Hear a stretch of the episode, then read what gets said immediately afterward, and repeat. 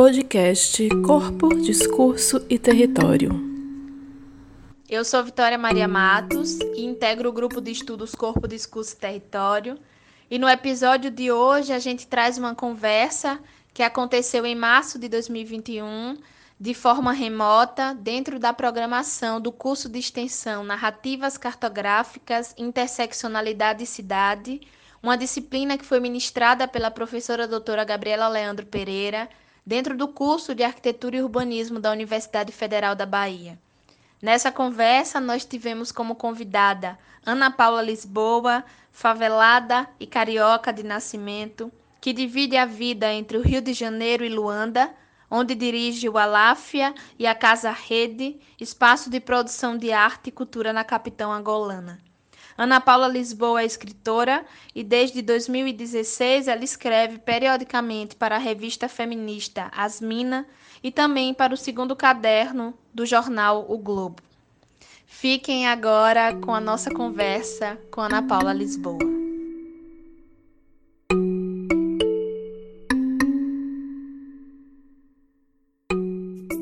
É, prazer meu estar aqui também, assim, esse lugar, né, que não deixa de ser, ainda que online, não deixa de ser a academia. É engraçado, né, porque eu acho que eu nunca pensei efetivamente em estudar na academia, né, na Universidade de Arquitetura e Urbanismo. Mas, sempre, na verdade, a minha primeira opção sempre foi comunicação. Mas sempre foi um assunto que me interessou muito. E eu sempre meio que circulei, sempre tive próximo. Depois eu descobri que era uma faculdade muito cara, porque tinha que fazer muitas impressões, que o material era muito caro. Qualquer faculdade é cara, né? Mas algumas estão, né? Nessa coisa toda do material, eu falei, ah, realmente não é a faculdade que eu vou fazer. Então, é, acabei não estudando isso, mas sempre tive muito próxima, porque eu sou, né, do Rio de Janeiro, sou de uma cidade que viveu. É, é impossível você. Eu acho que, né, de alguma forma as cidades influenciam no, no, cotidiano, na vida das pessoas, as a organização das cidades, né? Mas quando você vive numa grande cidade, e especialmente uma grande cidade como o Rio de Janeiro, atravessada por tantas coisas, e que passou por muitas reformas em muitos momentos diferentes, e eu peguei né, a reforma ali, a última grande reforma que foi a das Olimpíadas e a da Copa do Mundo, é, as remoções e tudo que veio junto com isso. Então, foi naquele momento, assim, acho que ali 2010, 11, 12, em que esse pensamento de cidade, de urbanidade, do meu lugar, da minha importância, né, é, territorialmente, ficou mais forte, pelo menos enquanto pensamento. Mas eu já vivo a cidade de várias formas desde que eu nasci, mas também fiquei pensando o quanto é bom é, quando você abre o seu. Hoje eu acabo tendo uma proximidade maior com artistas, com escritores, com cineastas e com pouco, poucos acadêmicos, né? Ainda que eu tenha amigos na academia, assim. E é, é legal quando você abre para outras conversas, porque eu, por exemplo, apesar de observando, né, até para esse encontro, já antes disso, é, a minha escrita, é, eu nunca tinha pensado nela, nessa construção urbana e territorial. Eu sempre falei, tipo, quando alguém falava, ah, mas a sua escrita é sobre o quê? Eu sempre falei, ah, é sobre o meu cotidiano, é sobre a minha vida, é sobre os lugares que eu ando, é sobre as pessoas que eu conheço. Mas eu nunca relacionei isso a realmente um cotidiano de cidade, apesar de eu sempre viver na cidade. Então, é muito legal também quando você ouve outras pessoas falando sobre a sua produção, né? Porque geralmente a gente está só produzindo, a gente não está pensando, a gente vai pensar depois do tempo. Então, é o que eu gostei, assim, de, de pensar. E aí, falando, eu pensei em alguns tópicos, assim, mas depois quero que a gente converse. É... Aí, um desses tópicos, assim, acho que é sempre importante contextualizar, né? Qual é o nosso lugar, não só de fala, mas de olhar também eu sou, sou carioca, né? Sou do Rio de Janeiro, mas eu nasci em Nova Iguaçu, na Baixada Fluminense. Os meus pais, minha mãe é carioca do Rio, meu pai é de Nilópolis, que é uma cidade do lado de Nova Iguaçu, então também ali na Baixada. Essa região metropolitana do Rio, né, que está muito envolvida e muito, muito conectada, né? Como toda a região metropolitana, mas eu acho que não só territorialmente, mas da própria vida das pessoas. Seja de trabalho, hoje, né? De diversão, de trabalho, mas eu acho que também da própria produção cultural. Janeiro passa muito por todas as iniciativas que nasceram e vivem na Baixada Fluminense. É, e aí, os meus pais é, casaram em 87, eu nasci em 88, então tenho, acabei de fazer 33 anos, e os meus pais meio loucos, é, e num casamento, né, uma, uma libriana e um leonino, e num casamento assim muito louco, começaram a andar pela cidade e pela região metropolitana do Rio de Janeiro. É, então, eu fui uma criança que minha primeira infância eu mudei assim de bairro, de casa, não sei quantas vezes. Assim, a gente viveu em vários lugares, a Zona Norte, a Zona Oeste, especialmente a Zona Norte, a Zona Oeste e a Baixada. Isso durante muito tempo, né? Foi tema de terapia, ainda é, mas é, eu também comecei a ver isso num lugar de muita potência, assim, porque eu sou uma pessoa que, né, me mudo, me adapto. Eu estou aqui em Luanda, vai fazer quatro anos, eu já morei em cinco casas. É, então, essa vida, essa mudança, por um lado, dói, né? Mas eu acho que fez com que eu tivesse uma percepção das pessoas, da cidade, de uma outra forma. Assim, eu nunca fiquei ali isolada num, num lugar só. É, mas é claro que foi uma, foi uma andança sempre por territórios populares, favelas, e casa de família, encontros, tudo isso. E isso marcou muito, né? A minha escrita, marca muito a minha escrita e a minha produção. Claro que coisa que eu só fui pensar nisso depois. É, um outro ponto de circulação, assim, que para mim foi muito importante na minha construção, a minha família é uma família de umbanda e, e meio católica, então tá tudo ali muito misturado e muito devota de, de santos né, populares, católicos, então especial e que, e que sincronizados, né, sincretizados na Umbanda. Então tinham três festas, pelo menos, é, em que a minha família ia todos os anos, que a festa de São Sebastião, que é o padroeiro do Rio de Janeiro, dia 20 de janeiro, então a gente sempre ia, ia para a missa umas 10 horas da manhã e depois ficava o dia inteiro no bar, minhas tias, minha avó, minha mãe bebendo o dia inteiro e a gente brincando na rua, na frente do bar, porque a rua ficava fechada, né, por causa do feriado. Depois, é, São Jorge, né, no 23 de abril. Então, São Jorge, a gente não ia à missa, a gente ia geralmente no dia 22, né, na véspera, a gente passava em algum, em algum terreiro de um bando, a gente sempre tinha festa para algum. Então, desde criança também é uma festa que eu ia, de comer feijoada às três horas da manhã, e estava tudo bem. É, e depois, enfim, depois o samba, né, um pouco mais velha, toda a coisa do samba no final de semana, todas essas festas. E depois é, o Cosme Damião, dia 27 de setembro, e também a gente tinha uma tradição de pegar doce na rua. Todo ano minha mãe sempre conseguia ali reorganizar a vida dela de trabalho. Durante muito tempo ela foi diarista, né, empregada doméstica, então era um pouco mais tranquilo de reorganizar. E a gente saía todos os anos para passar o dia inteiro na rua pegando doce. E a minha tia, é, normalmente, é, que era, né, faleceu no ano passado, que era essa matriarca espiritual da minha família, tinha um centro de umbanda e ela dava festa todos os anos também, geralmente ali em outubro, final de outubro. E também era essa grande festa da minha família. Eu falo que a, que a minha primeira experiência como produtora cultural é na festa de Cobre Damião da minha tia, porque eu era né, a, a responsável por tomar conta do refrigerante. Então, era, ainda era aquele refrigerante de garrafa, então eu era que ficava ali olhando, sabia se tinha refrigerante suficiente, fazia a fila das crianças para receber o refrigerante abrir as garrafas. Então, minha experiência, minha experiência de produtora foi nessas festas. Então, esse lugar de, de para mim, assim, hoje, né, de ah, dentro disso também, né, a minha, a minha, eu sou a bisneta mais velha da minha, da minha avó, né, da minha bisavó, assim, que também vivia minha primeira infância junto. E então todo mundo ou era muito mais novo que eu ou muito mais velho. Então, eu era, eu era a única que estava ali naquele meio do caminho, então vivia um pouco nos dois lugares, um pouco brincando com as crianças, mas também muito próxima dos adultos. E ficava ali sentada do lado, geralmente ouvindo as conversas, fingindo que estava brincando. Às vezes percebiam, mandavam sair, às vezes não. E, e, essas histórias, todas essas histórias que eu ouvi, me alimentaram, me alimentam muito, assim, né? A minha escrita e tudo isso que, que aconteceu depois. Fui parar para pensar nisso depois.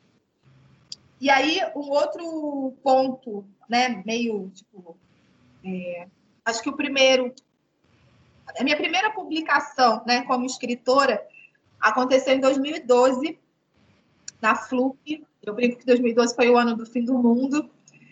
E então, em 2012, na FLUP, que é a Festa Literária das Periferias, no Rio de Janeiro, também o primeiro ano da FLUP, é, a gente foi, tinha um processo formativo, né? não era só a festa, era um pouco copia e cola da Flip, né? que é essa grande festa literária lá de Paraty, só que feita sempre no território popular ou numa favela.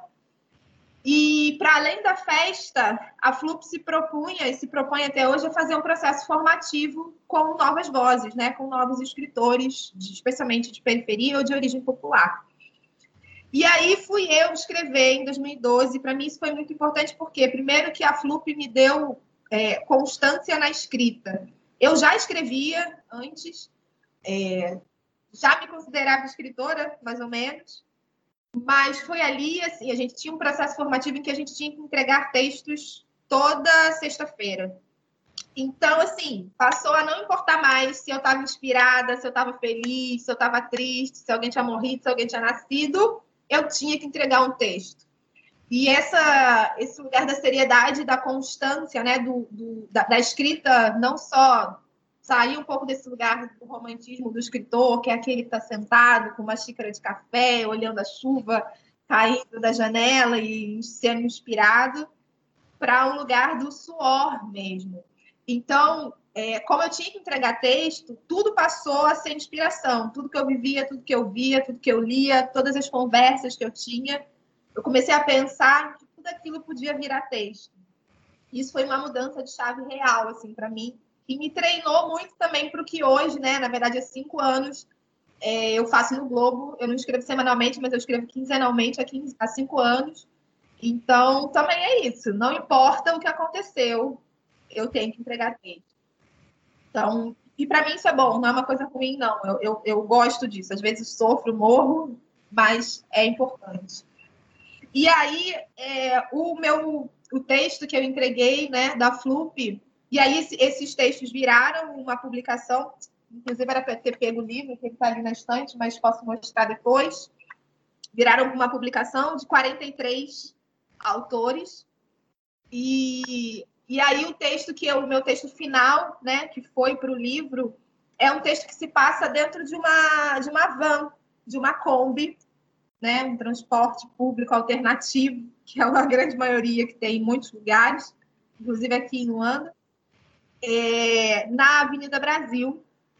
Então é uma conversa de uma de uma uma jovem, né, uma mulher, ela está sentada na frente, assim, bem ao lado, naquele banco que fica ao lado do motorista.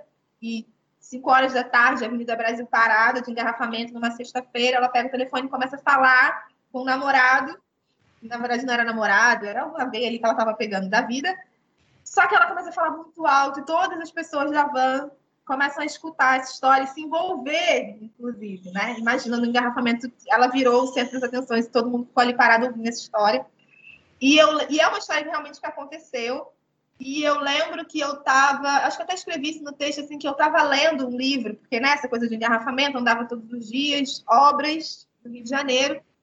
Então eu sempre andava com livro, porque eu sabia que eu ia ficar muito tempo parada. E eu não conseguia mais ler, porque ali a Alice virou a história. Não tinha nenhuma história que fosse maior do que ela naquele momento. E, e, depois eu falei, não, isso aqui, isso aqui não é vida, isso aqui é literatura. Então a Alice tem que estar em algum lugar. É, e é, é, um dos textos que eu mais gosto, inclusive até hoje, assim, que todo mundo super pergunta que é já foi traduzido, foi traduzido para o inglês, foi traduzido para o espanhol, para o inglês, para o francês. E, e é esse primeiro, eu acho que esse primeiro encontro é, com a cidade de uma forma, né, como, como a Gaia falou no início, não da interdição, sabe? Porque a cidade sempre foi e continua sendo um lugar de, de interdição, assim, né? Para mim, para o meu corpo, para minha vivência, um lugar de perigo, é um lugar de, de cuidado. Mesmo quando, e, e, o Rio de Janeiro, pelo menos, né? A gente sabe, ou enfim, vivia isso, viveu isso, agora não dá para viver nada. É, é, um lugar em que a rua é muito importante, assim, estar na rua, viver a rua, se divertir na rua, comer na rua, namorar na rua, e ainda que tivessem esses, esses processos, sempre foi, ainda que eu estivesse fazendo isso, mesmo, mesmo que eu estivesse numa festa com os meus amigos na rua, a gente estivesse se divertindo, mesmo que fosse o carnaval, sempre tinha ali um lugar de cuidado, um pé atrás, porque a gente sempre soube que a cidade ela não é feita para nós, ela é feita para outras pessoas, ou ela é feita para os carros, ou ela é feita para o comércio, né, para os negócios, quando os negócios, especialmente ali na Lapa, começaram a ocupar as calçadas, e a gente percebeu que a gente estava sendo removido, né, de uma forma ali, às vezes sutil, às vezes nem tanto, mas de que a cidade não era para gente. Então, é, eu acho que naquele momento esse texto, essa criação sobre a Alice e o William, né, que é o, o namorado que estava do outro lado da ligação, é, me fez pensar enquanto aquela cidade, aquele lugar, aquele engarrafamento, aquela avenida, tudo aquilo era muito era muito grande, era muito maior do que só a interdição, só o não, né? Tinha muito sim ali. Continua tendo. Depois eu, é, e aí eu fiquei pensando muito nisso que depois a Gaia também me escreveu, né, um pouco sobre vocês, sobre o processo que ela falou que a cidade e, e essas vivências e essa aula aqui, é, esse curso, como um lugar de memória, né? Esse, ela falou sobre essa cartografia que vocês fizeram, também como lugar de memória, de transformação, saudade, e trânsito, e registrar para não esquecer. Eu acho que se relaciona muito registro dessas histórias que já estão. E aí eu comecei a partir disso, né? Foi ali que eu falei, ok, sou escritora, vamos lá, então o que eu tenho que fazer agora? Qual é o passo dois? Né? E acho que foi aí que eu comecei a pensar um pouco mais nessa, nessa, na escrita enquanto profissão, enquanto lugar mesmo. E, e eu percebi que o que me interessa na vida é, é a ficção. E antes eu achava que a ficção era. Na verdade, vou até dar um passo atrás, né? Quando eu comecei a escrever, eu comecei a escrever com 14 anos, que eu entrei num curso de contação de história e não sabia, tinha a menor ideia do que era ser um contador de histórias, mas desde a primeira aula eu sabia que era ali que eu tinha que estar. E eu lembro que eu tinha, era um curso mesmo, né? Um curso formativo, projeto social, das primeiras levas dos pontos de cultura do ministro Gilberto Gil. E aí, é, ali eu percebi que eu tinha pouquíssimo repertório, porque eu não era uma leitora, a casa da minha família nunca teve livros. Eu lembro, eu conto sempre que as minhas primeiras leituras foram a Enciclopédia Barça, que era o que tinha na minha casa, que minha avó colecionava. E aí, ali eu comecei a ler que nem uma maluca, porque eu falei, eu me senti muito atrasada. Eu falei, todo mundo já leu tudo do mundo e eu não li nada. Então, eu comecei a ler, ler, ler, ler, ler e comecei a procurar histórias, histórias que eu queria contar. Só que quando eu comecei a procurar, eu não encontrava. Tinha umas histórias que eu sabia. Era como se eu soubesse que aquelas histórias existiam e eu ia procurar elas no livro, só que elas eu não encontrava elas. Então, eu comecei a escrever. E antes eu achava que aquilo era uma coisa muito natural, que tipo, qualquer pessoa que fosse alfabetizada naturalmente escrevia. Para mim, escritor não era uma coisa assim, ó, oh, escritor. E só depois que eu comecei a escrever foi que, foi que me disseram, tipo, não, isso é uma coisa importante, é uma coisa grande, é não sei o quê. E eu falei, ah, então tá, né? Então vamos fazer.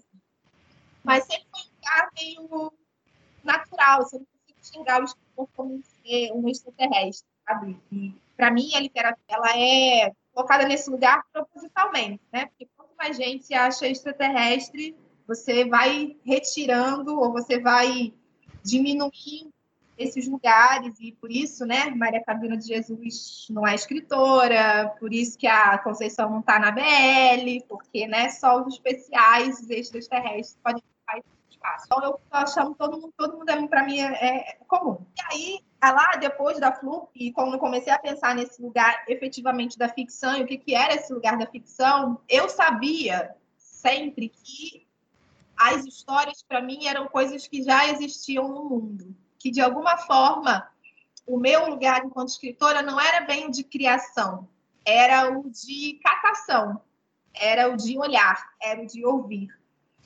Mais do que o de escrever, efetivamente, era o de atenção. Só que eu não sabia colocar isso em palavras, assim, era algo que eu sentia, mas eu não tinha muito vocabulário sobre isso. Aí, alguns anos atrás, eu conheci um escritor indígena, o Cristino Guapitiana, um escritor também incrível. E aí eu, eu ia mediar uma mesa com ele na, na Flip. E a gente estava ali no bastidor antes de, de começar a mesa, conversando um pouco. Ele estava me mostrando os livros dele, não sei o quê. E aí, assim que a gente estava conversando, que ele virou para mim e falou assim: Não, Ana, para mim as histórias são espíritos. Na verdade, as histórias já estão aqui, elas estão aqui, a gente só não consegue ver. As histórias elas já existem, elas estão aqui. Só que tem um momento em que o seu espírito se conecta naquele outro espírito que é a história que está no mundo. E aí vocês se encontram e você é só um canal para colocar esse espírito no papel, né? Fazer isso virar algo, uma matéria, né? Já que o espírito não é matéria. E aquilo fez tanto sentido para mim que eu falei, ah, era isso que eu sempre pensei, não sabia o que, que era, mas é isso. Para mim é sobre isso. Para mim escrever é sobre isso. É sobre esse encontro de espíritos ou de, de energias ou de coisas que já estão. Para mim as coisas já já estão aqui, assim, as coisas já estão no mundo, né? Mas a gente está em sintonias diferentes e às vezes a gente encontra, às vezes não. Como também são as pessoas. E aí, e por que, que, a, que a, a ficção me, me interessa tanto também? Uma outra, um outro, um outro ponto, né? Um outro que não acho que não é nem um ponto, assim, uma colisão da minha vida, não foi nem um ponto, foi uma colisão da minha vida, foi a Conceição Evaristo. E, na real, eu, a, eu não conhecia a Conceição, mas a Conceição já me conhecia desde que eu tinha 14 anos, desde que eu conheci é, eu lembro, eu conto sempre que a primeira vez que eu li o Conciá Vicêncio, esse primeiro romance dela publicado, é, eu fiquei um tempo sem escrever, assim, porque eu li muito rápido, né? Li um romance também curtinho. Eu li acho que no final de semana. E depois eu fiquei meio paralisada, porque eu comecei a pensar, tipo, que nada que eu escrevesse poderia ser maior, mais bonito, mais completo do que era ser uma mulher negra no mundo, assim. E... Mas depois, óbvio, né, voltei a escrever, e acho que também é sobre visões, a Conceição é muito generosa também nisso, de, de, de sempre dizer que, que a escrita dela é a escrevivência, né, e é sobre uma, um tempo e uma vivência específica, que ela não engloba todo mundo. E depois, agora um pouco mais recente, também se relaciona muito com a vida dela. E a Conceição, ela poderia, falo que ela poderia ter escrito uma biografia dela, ou qualquer outra coisa, um livro de não ficção. E ninguém impedia ela de nada, que ninguém impede Conceição de nada. Mas ela ter decidido escrever sobre essa infância e essa favela, né, que ela cresceu e que foi removida, escrever sobre isso em ficção é, dá para mim, pelo menos, é um, é um, é um, um marco, assim, porque me dá muito mais liberdade sobre porque a realidade é a realidade, né? Não tem muito que você mexer. A ficção é onde você pode mexer. A ficção é a forma, a Conceição mesmo fala isso. A ficção é a forma de reorganizar a vida. a vida pode ser o que você quiser. E eu acho e é claro que a gente tem que escrever sobre o que a gente quiser, assim, mas. E até, né, a gente já trocou esse papo também, já falei sobre isso com Gaia. Ter mulheres negras, ter pessoas negras fazendo ficção, para mim é um ato revolucionário, sabe? É a nossa oportunidade de reinventar a gente mesmo, o Brasil, e, e, o mundo, pelo nosso olhar, pela nossa perspectiva, pelo que a gente quiser criar. E aí, né, depois do Cristino, é, a outra, eu, eu, tive um outro encontro, assim, que é um encontro mais recente, mas que, que tem se relacionado muito com, com o que eu penso, que eu penso sobre o trabalho, né? que foi aqui em começar a trabalhar numa produtora, produtora audiovisual chamada Geração 80. E a Geração 80 existe há 10 anos, é uma produtora que fez, né, realizou o grande filme documentário assim, sobre Angola, pelo menos até, até agora, que é, conta a história sobre a independência, a luta pela independência do país, né, a luta anticolonial, que durou, se não me engano, 11 anos, né? 11 anos de guerra entre os angolanos e os portugueses e seus aliados, os aliados. Então, existe um grande documentário que chama Independência e, se eu não me engano, eles produziram mais cinco subprodutos, né, cinco curta-metragens que tratam também dos temas de independência, mas de outros pontos. Então, tem um que fala sobre o papel das mulheres na luta pela independência, né, que fala sobre as mulheres guerrilheiras. Tem um que fala sobre uma prisão específica que ainda existe aqui, né, no sul do país. É, enfim, cinco temas diferentes. Então, tem essa grande produção enquanto documentário.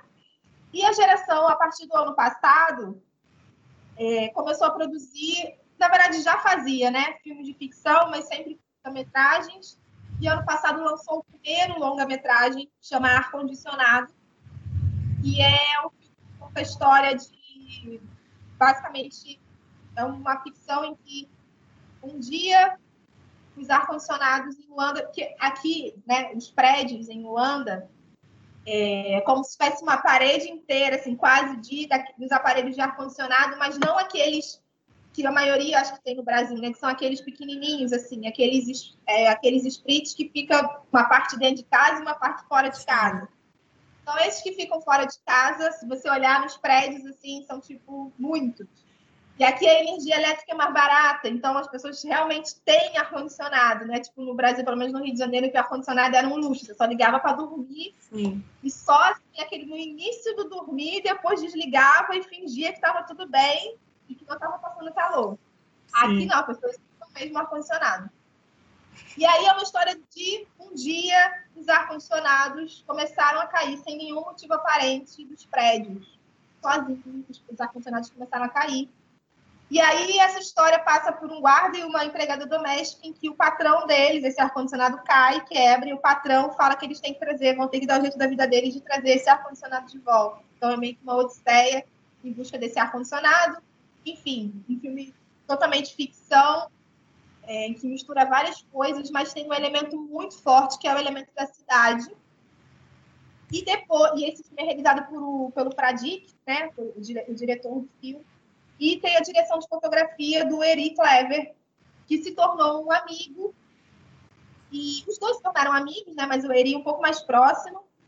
E esse ano, desde o final do ano passado, a gente está gravando o segundo filme da geração 80, que é o filme com direção do Eri, que chama A Nossa Senhora da Loja do Chinês, é, que também é um filme ficcional sobre uma santa milagrosa que é vendida por um comerciante chinês, vocês sabem da ocupação chinesa no continente africano e ela é vendida por um comerciante chinês e é comprada por uma mulher angolana para salvar o casamento dela, enfim, um marido também, uma história de amor, mas de um amor muito forte.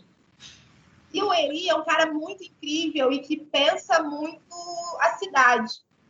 Então, uma das coisas que o Eri me disse quando a gente estava nesse processo de gravação, e agora a gente está também produzindo uma coisa juntos, era que a cidade já está pronta que não era produzir filmes aqui na geração 80, e muito por causa desse lugar, eu acho, né? Do, ter feito tantos documentários, é como que da ficção interferir muito pouco na estrutura não só da cidade, não só dos cenários, mas das, dos próprios personagens. Então, é claro que o, o José não era um guarda, né, no ar-condicionado. Não é a profissão dele. Mas ele, o ser guarda de prédio aqui é uma profissão tão comum, todo mundo já sabe tanto, que interpretar um guarda para o José não era necessariamente uma interpretação, mas mais uma leitura da, pró da própria vivência e da própria visão daquelas pessoas. Da mesma forma, é, a Zezinha enquanto empregada doméstica. E aí, mais ainda, essa visão, tanto do diretor quanto do dire diretor, né, do diretor de fotografia desses filmes, de a gente, por exemplo, não teve que criar um prédio ou criar é, cenários ou criar, recriar a cidade para filmar na cidade de Luanda, como às vezes acontece lá, se você vai gravar em Los Angeles, em Nova York, né? Você meio que quase replica ou recria essa cidade. Mas como a cidade já existe, assim, ela já está pronta para o que você quer fazer, ainda que o que você queira fazer seja uma ficção.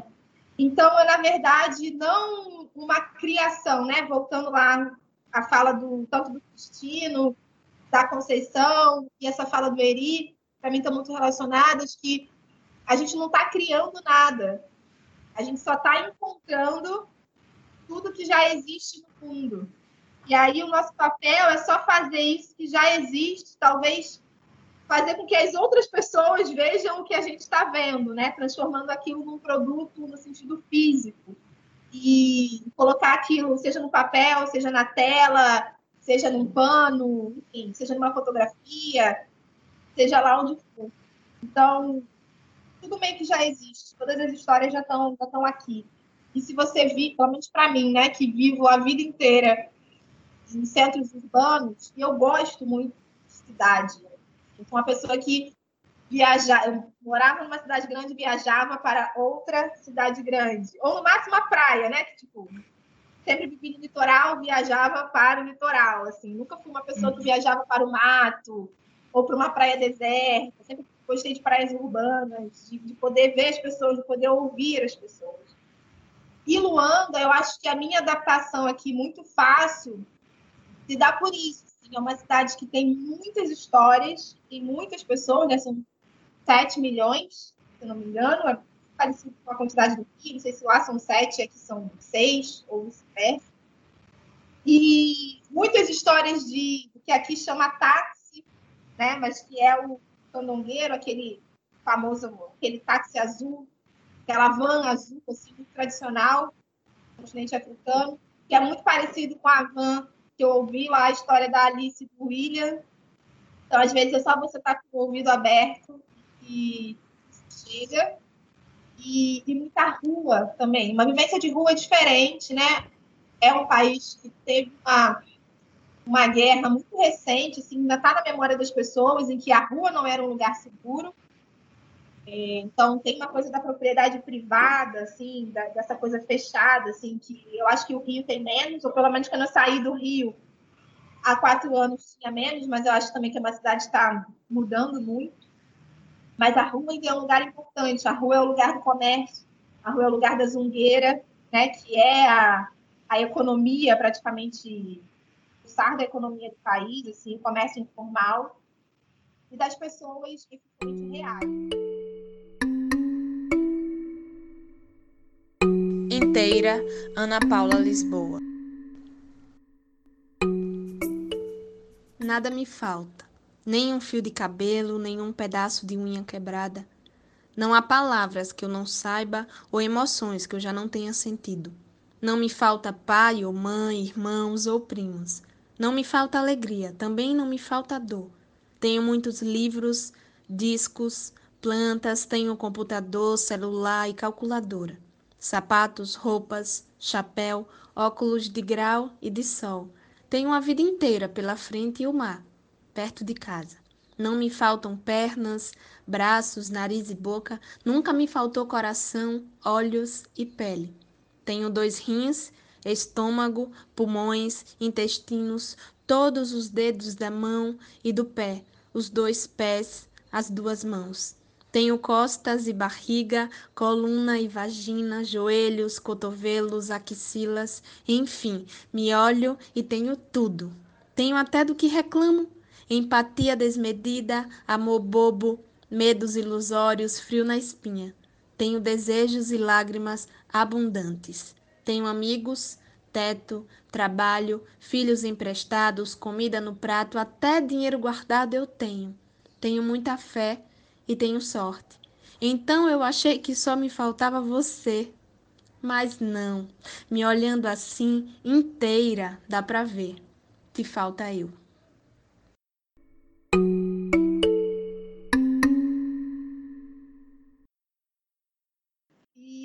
A Marina, ali até onde vai o mar, também é por causa de uma vivência, né, com meu namorado, que é mineiro do interior de Minas Gerais, Poços de Caldas, sul de Minas Gerais, e ele sempre tinha essa fala de ah, porque na capital é assim, ah, não sei o que na capital e eu ficava tipo, mas que capital que você está falando? Ele falou, ah, capital, Belo Horizonte, São Paulo, Rio de Janeiro. Eu falava, tipo. E aí eu queria escrever sobre esse deslocamento, sobre alguém que vai para a capital, né? Que tem esse sonho, que quer fazer coisas da vida e que só a capital é, consegue dar conta disso muitas vezes. E eu lembro que quando eu entreguei esse texto, eu entreguei, eu tinha acabado de chegar, né? Na verdade, foi um convite do Mar, do Museu de Arte do Rio, e eles estavam com uma exposição que falava sobre as águas, falando sobre a cidade do Rio de Janeiro. Então, eles me convidaram para escrever um dos textos que depois iria para o podcast, que fazia parte desse movimento para a exposição. E eu tinha que assistir a exposição, né? E eu cheguei no Rio, eu aceitei, porque dava ali aquele tempo, né? Que eu estava indo para o Rio de Janeiro, eu estava morando em Luanda. Eu cheguei no Rio, sei lá, seis da manhã, duas da tarde eu estava lá no museu vendo a exposição e aí entreguei o texto em, sei lá, dois dias e esqueci e-mail dele, assim, fui viver, fui fazer outras coisas. E só depois, quando o texto né, foi revisado, voltou, e depois, assim, o texto narrado pela Elisa Lucinda, que eu fiquei, tipo, gente, eu fiquei pensando, mas que horas que eu escrevi isso? que eu não lembro de ter escrito, não lembro dessas palavras, eu não, lembro, eu não lembro de umas coisas que eu não lembrava, real. Eu falava, não, não, é preciso, acho que trocaram esse texto, é meu, eu não lembro disso. E aí é um pouco isso, assim, de histórias que, que não são minhas. E, e tá tudo bem, assim, né? E, e, é, e é isso. A semana passada eu fiz uma live com a Riane Leão, é, poetisa, escritora também, né? Do Onde Jaz Meu Coração. E ela falou, e Riane também é de candomblé, e ela falou isso na live, assim, que ela entende a escrita dela como uma missão ancestral. E isso também me contemplou muito. Eu falei assim, ah, era isso também que eu não sabia dizer, era isso também. Uma missão ancestral é um lugar que a gente tem que estar e é uma coisa que a gente tem que colocar. A gente está aqui para colocar essas histórias no mundo, né? Materializar, mas não necessariamente elas são nossas.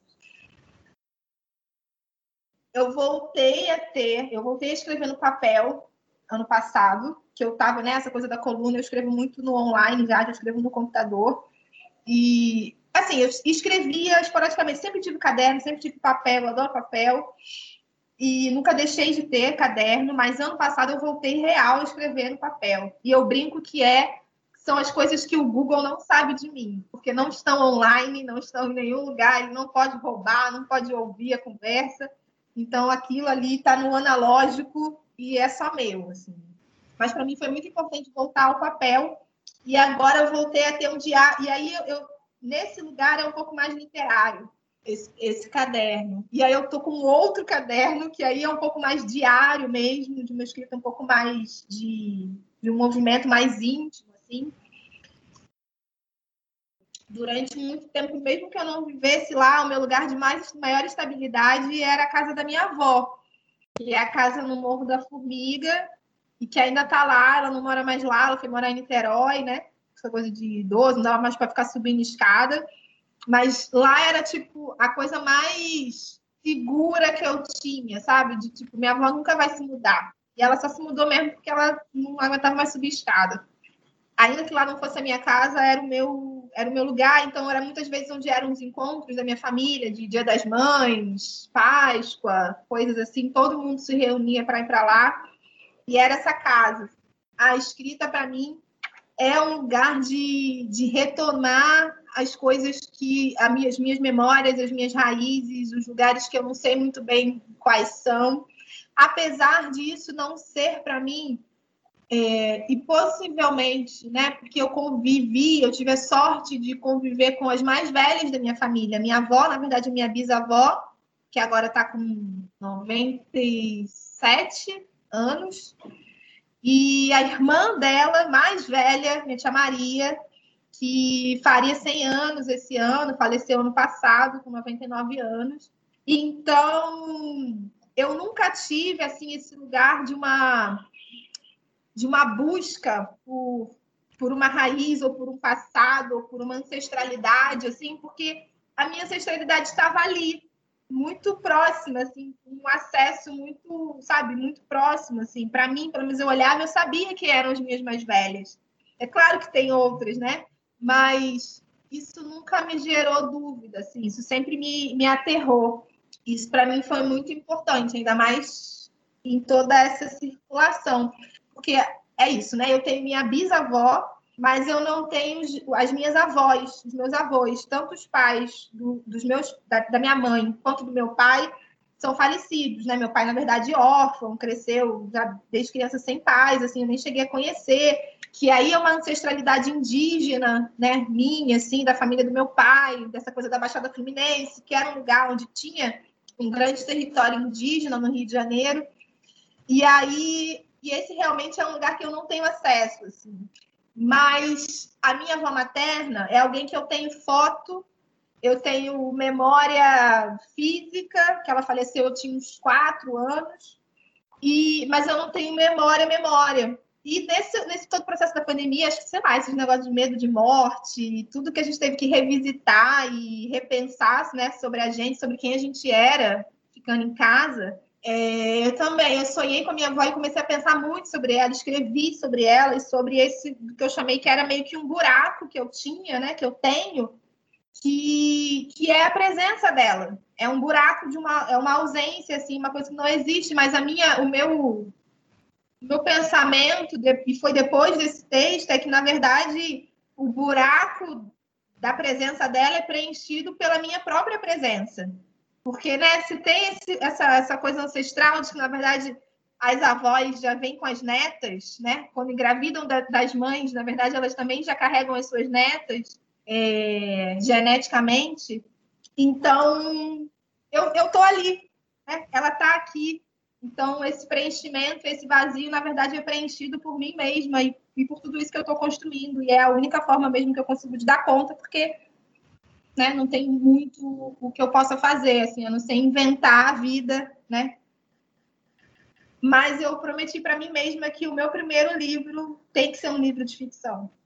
Eu acho isso muito, muito importante, assim. E, e depois, eu acho também que se depois você começa a fazer as coisas, depois vai vindo outras coisas e você se perde daquele desejo inicial, sabe? E eu não quero me perder disso. Então, eu quero lá, quando meu nome, quando tiver lá no Wikipedia, Ana Paula Lisboa, aí vai estar lá meu primeiro livro, vai estar lá o um livro de ficção, não vai ser nenhum outro livro, sabe? Depois eu posso também escrever um monte de outras coisas, mas eu tenho um marco, assim, uma coisa que eu quero, que eu quero fazer.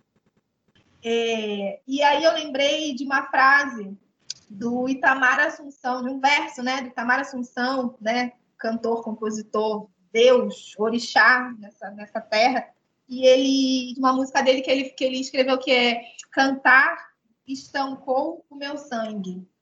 E eu lembro que eu catei isso, depois eu risquei o cantar, eu escrevi, né? E risquei o cantar e escrevi escrever estancou o meu sangue. Isso para mim é, é, é, é mais importante.